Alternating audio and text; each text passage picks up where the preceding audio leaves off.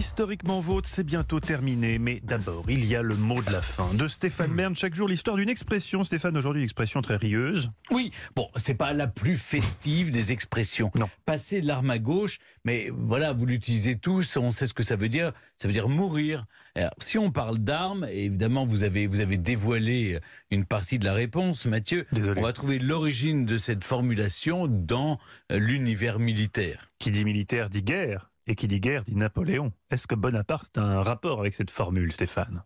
Je suis à ce point prévisible, Mathieu. Non, je, je dois être très très Peut-être fort. Mathieu oui. qui a ce point génial. Ça, en fait. ah, ça, c'est une bonne idée. Oui. En effet, dans l'inventaire de l'infanterie de la Grande Armée, on y trouvait de longs mousquets, euh, des fusils dont les canons pouvaient faire jusqu'à 1 mètre 20. Leur principal inconvénient était le moment de la recharge après avoir tiré.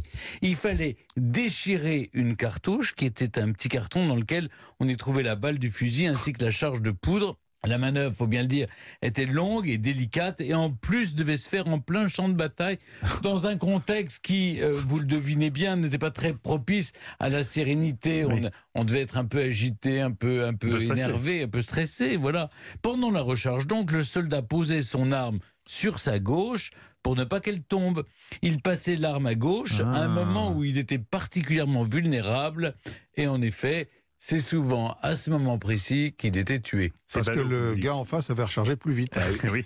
En dehors de cette anecdote, il faut avouer que le côté gauche est toujours mal vu. Il porte la poisse. Être gauche, c'est être maladroit. Et euh, à contrario, avoir de la droiture, bah, c'est plutôt une bonne chose. Une autre explication est possible, et elle nous vient du Moyen Âge. Quand deux grandes familles s'unissaient, on refaisait les armoiries, ce qu'on appelait les armoiries d'alliance, pour redessiner un nouveau blason. Celle de l'époux était à droite, celle de l'épouse était à gauche.